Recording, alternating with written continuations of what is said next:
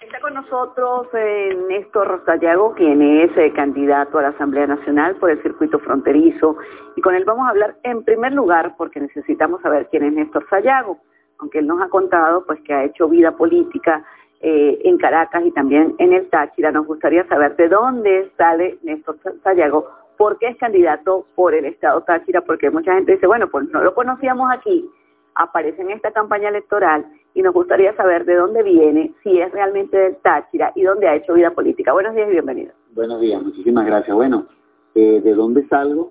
Salgo de las bases porque el 28 del mes de junio hicimos en el Partido Socialista Unido de Venezuela eh, unas elecciones internas.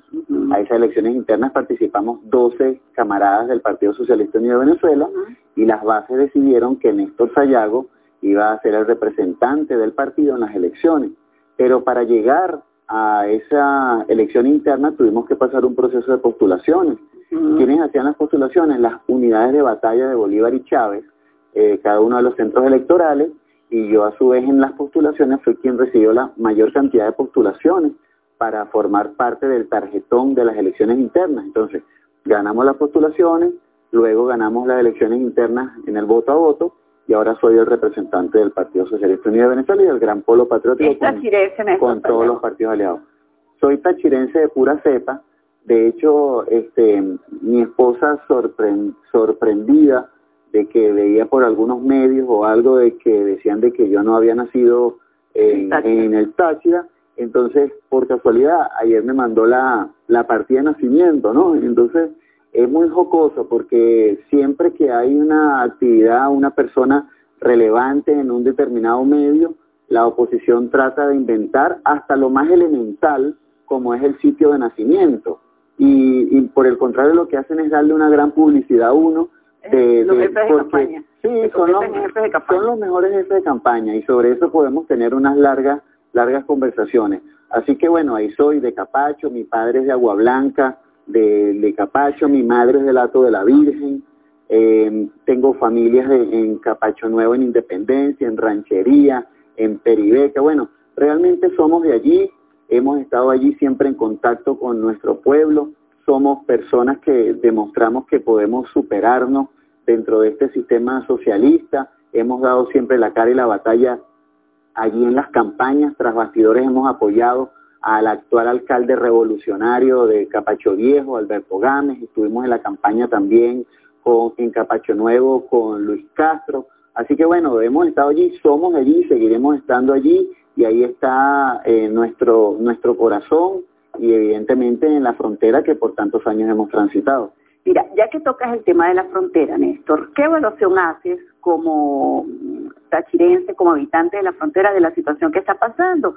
Porque pues han denunciado eh, durante los últimos días eh, que la frontera está prácticamente sola, que están los negocios cerrados, que todavía se siguen eh, pasando cosas hacia Colombia, que hay efectivos de, la Fuerza Armada que están cobrando para dejar pasar a las personas hacia el otro, país productos venezolanos y siguen las colas, Néstor.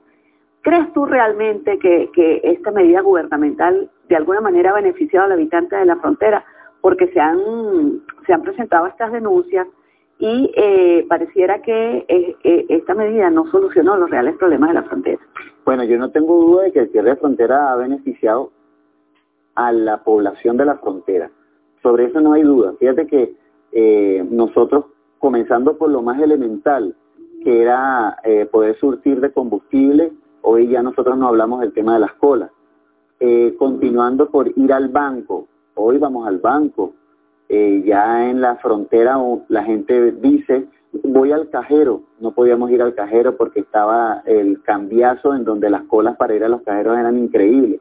Bueno, aquí en San Cristóbal siguen las colas en los cajeros. Bueno, pero es que no porque sea un efecto eh, de que esté abierta cerrada la frontera, sencillamente porque hay un volumen de usuarios pero es que había un volumen de usuarios irracional anteriormente y había una cantidad de usuarios que no eran a surtirse como un servicio, sino para hacer un negocio de llevar un dinero a, Colombia. Entonces, eh, pero adicionalmente, el tema de las colas que podemos estar viviendo.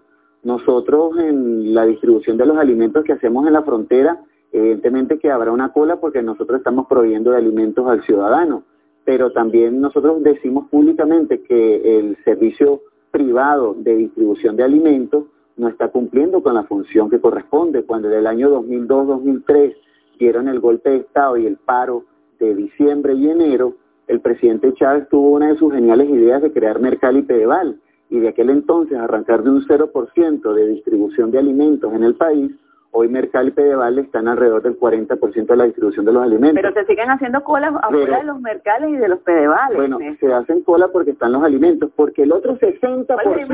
¿Cuáles alimentos? Si tú vas a buscar y no encuentras los alimentos que, bueno, estás buscando. Es que ese es el punto que voy. El otro 60% lo distribuye el sector privado. ¿Y para qué está la SUNDE? Y el sector privado para garantizar, Pero ¿para qué está la SUNDE en eso? Para garantizar que el sector privado distribuya los alimentos. Bueno, es que nosotros hacemos los comisos, los decomisos, los cierres de los supermercados, la supervisión de los supermercados, se, se ponen las multas, pero todo forma parte de una gran logia que hay de estar en contra del Estado y en contra del pueblo y del gobierno. Si nosotros vamos los fines de semana a las distribuciones de cielo abierto de alimentos. ¿Dónde está la comida? Ahí está. Te invito a que me acompañen este fin de semana que vamos a tener solamente en el circuito de frontera más de 70 puntos de distribución de alimentos. Pero cuando usted va a un supermercado del sector privado, usted verá los anaqueles que no están cumpliendo con los requerimientos y nosotros estamos en esa lucha, es una lucha diaria, permanente.